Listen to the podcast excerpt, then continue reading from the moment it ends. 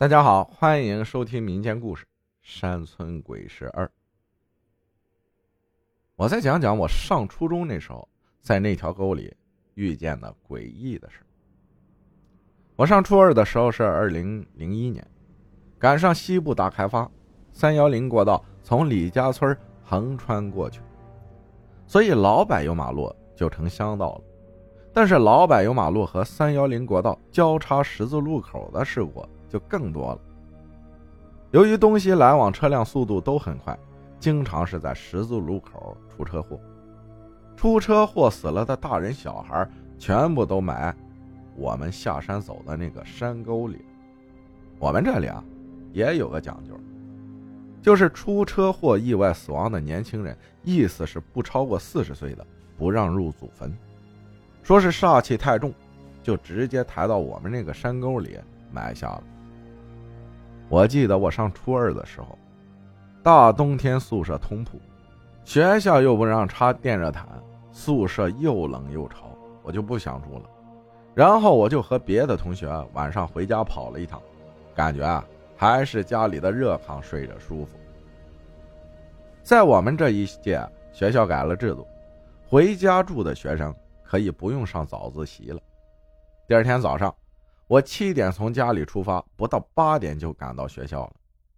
有人说他不信，我不到一个小时就能到学校。其实我常年在山里放牛，已经习惯走山路了。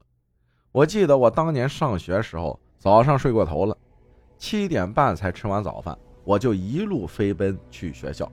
从家里到山顶用了三分钟左右，然后从山顶到山沟里用了两分钟，全速跑下山。绕过小山，也就三分钟开始爬山，速度也很快。到了山顶的街道，我一看，我才用了十六分钟就到街道上了，都打破我平时的记录了，从来没有这么快过。到了教室，也就二十分钟的时间，别人都叫我飞毛腿。那时候年轻力壮的，跑这么远的路还爬山，到了山顶连气都不带喘的。现在让我走一公里。平路，我都觉得脚疼。第二天晚上，我又想回家，但是这次没人回了，我就一个人下了晚自习回家了。反正每次走到山沟里埋死人的那段路啊，我还是害怕。但是那时候我也学会了抽烟了。别人说晚上走夜路，嘴里叼根烟吸，那些脏东西不敢靠近你。所以我每天晚上走到那条山沟里，就提前点上烟抽着，以最快的速度爬山，但心里还是发毛。但是也不敢跑，就是脚步加快。每晚爬山最多十五到二十分钟就到山顶了。到了山顶再走几百米就是我们村了，就能看到村口的第一户人家了。我一个人就这么跑了半个多月。我们村里别的同学。都说我胆大，一个人敢每天晚上往回走。俗话说，常走夜路，必会碰到鬼。十五晚上月亮特别圆，有好几个男同学就跟我一起回家。结果走到那山沟里的时候，有几个男同学说，路边的坡上多了两个新坟，你每晚走，不怕吗？当时我一个人走了半个月，还真没发现。我就问在哪儿了，他们几个用手一指，可不是嘛，就离路边不到十米远，真多了两个新坟。月亮光照的坟墓花圈上面的金纸发出耀眼的白光。因为人多，我就壮着胆子问谁给我去看看。结果他们胆小，没人敢去，我就骂他们是软蛋。我说你们等着我，我去看看。谁他妈这么缺德，把死人埋路边了，也不知道往山沟里埋埋。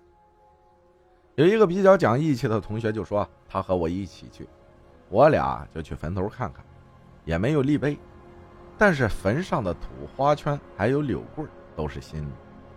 说到这里，大家可能不知道什么是柳棍柳棍就是用柳树枝做的棍子，上面再粘上白纸，这个在我们这里也有讲究。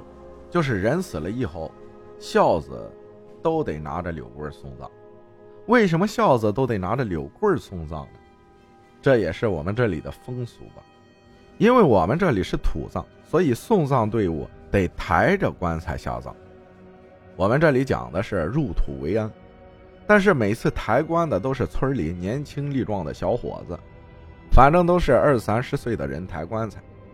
但是有的人的棺材轻，离墓地也近，前后八个人抬着也不是事儿。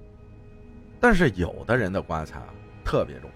前后十六个人不停的换着抬着走，走着走着就走不动了，这时就得孝子用柳棍了。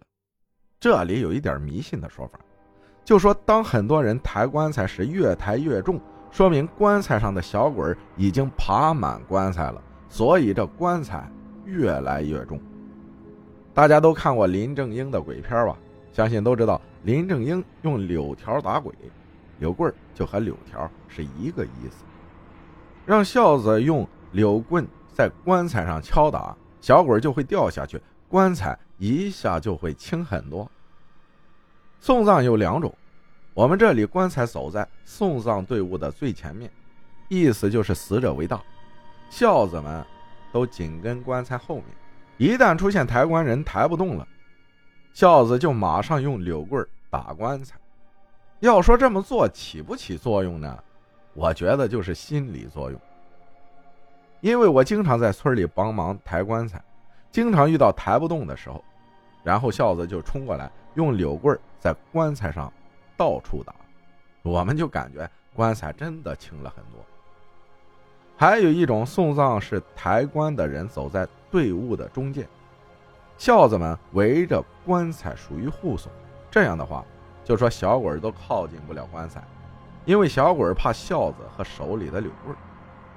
咱们花开两朵，各表一枝。这时我俩还在坟堆上，路上等我们俩的那伙朋友，突然有谁喊了一声：“妈呀，有鬼，赶快跑啊！”这一喊把我和朋友啊吓得一激灵，就骂他：“你他妈大晚上乱嚎什么呀？”结果下面一伙人都撒腿就跑。和我一起的也想跑，可见我慢悠悠的往下走，他也就不怕了。虽然是大晚上，但是月亮亮的和白天一样。我就说别跑，别听他们吓唬人。等我俩过了小水沟，往山上爬的时候，那一伙人啊都已经爬到半山腰了，在半山腰等着我们。等我俩追上他们，我就问刚才怎么回事，谁喊了一嗓子吓唬人？其实我知道是谁喊的，我故意问的，结果没人吭声，我就问杨凡，是不是你喊的？他说是他喊的，不过他说他真的看到鬼了，他看到花圈后面一张阴森恐怖的脸露出来，望着他笑，才喊了一声，撒腿就跑了。我问别人看到了没有，其他人都摇头，什么都没看到。我说你们几个啥都没看到，撒丫子跑什么呀？他们几个说。看到杨帆跑，说有鬼，我们就跟着一起跑了。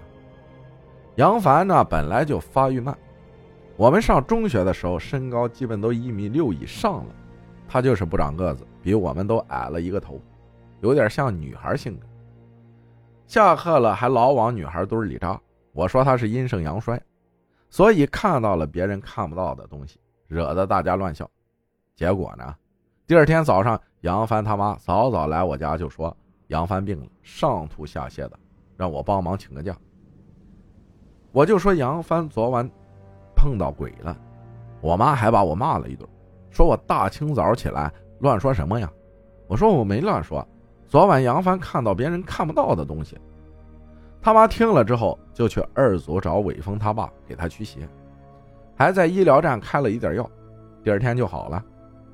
这个小故事啊，只是中间的一个小插曲，然后说说我的经历。我在那山沟里至少走了半个学期的夜路，记得是学校快要放寒假了。早上起床时发现外面雪下的很大，我就穿上了那双崭新的足球鞋。因为球鞋的鞋底儿啊，它有十个凸起的防滑橡胶钉。雪整整下了一天。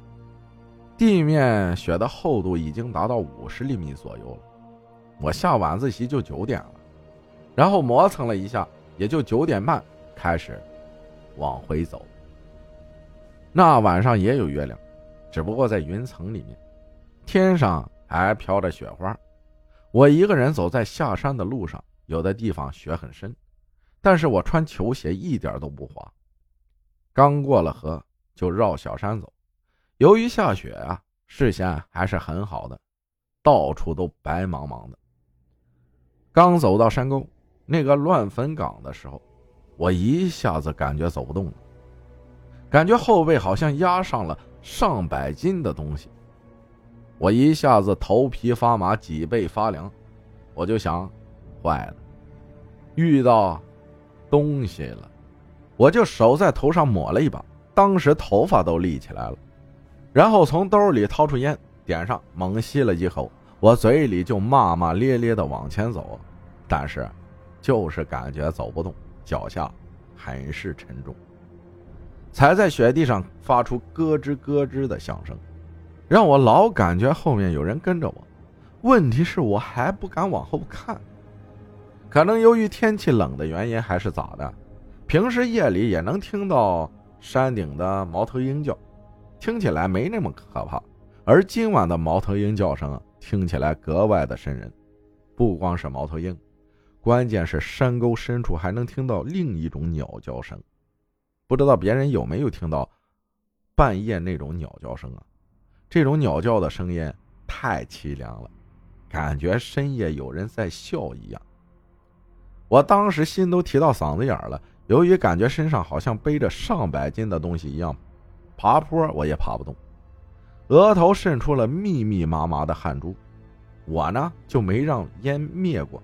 一根接着一根的抽，我心里有数，知道今晚自己可能碰到不干净的东西了。人得稳住，不能自己吓自己。听村里的老人说过，一旦鬼上身，在你还能控制住自己意识的情况下，先抽烟，别让烟灭。再一个就是破口大骂，这样会助长你自身的杀气。鬼也怕恶人呐，他就控制不住你的心智。然后我是一边走一边不停的用手抹自己头发。头顶三尺有神灵嘛，让神灵保佑你平安归来。那个坡我平时最多也就二十分钟，那天晚上我足足爬了将近一个小时才爬到山顶。刚到山顶，我就远远听见一声狗叫，特别大声。紧接着他又向我这边叫了两声，这两声狗叫。彻底是把我给救了，我一下子就感觉身上轻松了好多，感觉背上的东西就没有了，我就直接对着前面的狗喊：“黑熊过来！”它就摇着尾巴朝我扑了过来，两个前爪搭在我的胸口就舔我的脸，因为我一听声音我就知道是我家那条大黑狗，我给它取名黑熊，因为它是一条杂交的品种，是德牧和土狗杂交的。所以它的身上是黑毛，肚子上是棕红色的，四条腿外侧是黑色的，内侧又是棕红色，而它前腿这儿啊，又有一块三角形的纯白色，和黑熊胸膛的白色形状一模一样。虽然是一条土狗，但是它继承了牧羊犬的智商，特别聪明，所以我就给它取名黑熊。回到家一看表，都十一点了，我妈问我。怎么这么晚回家呀？我也没多说。我妈看到黑熊在我屁股后面摇尾巴，就说：“平时你准十点左右就回来了，黑熊就趴在院子里。今晚你没准点回来，黑熊十点左右就不见了。闹半天是跑去接你去了。后来我一想，难道黑熊能感觉到我今晚出事才跑过去接我？平时也没见他去接过我呀。”我真是得好好感谢我家黑熊。第二天我也没得病。后来农村退耕还林，山坡两边的地全部荒了。零六年又修 G 三零连霍高速，从沟里通过，彻底把那条小路给挖断了。去年回去听我妈说，那山沟现在全部都是十几米以上的杨槐树，被藤类植物包围的，阳光都晒不透。里面算全部成了野生动物的聚集点了，再也不见当年那条让人感到阴森可怖的山路了。感谢幽灵刺客分享的故事，谢谢大家的收听，我是阿浩，咱们下期再再再见。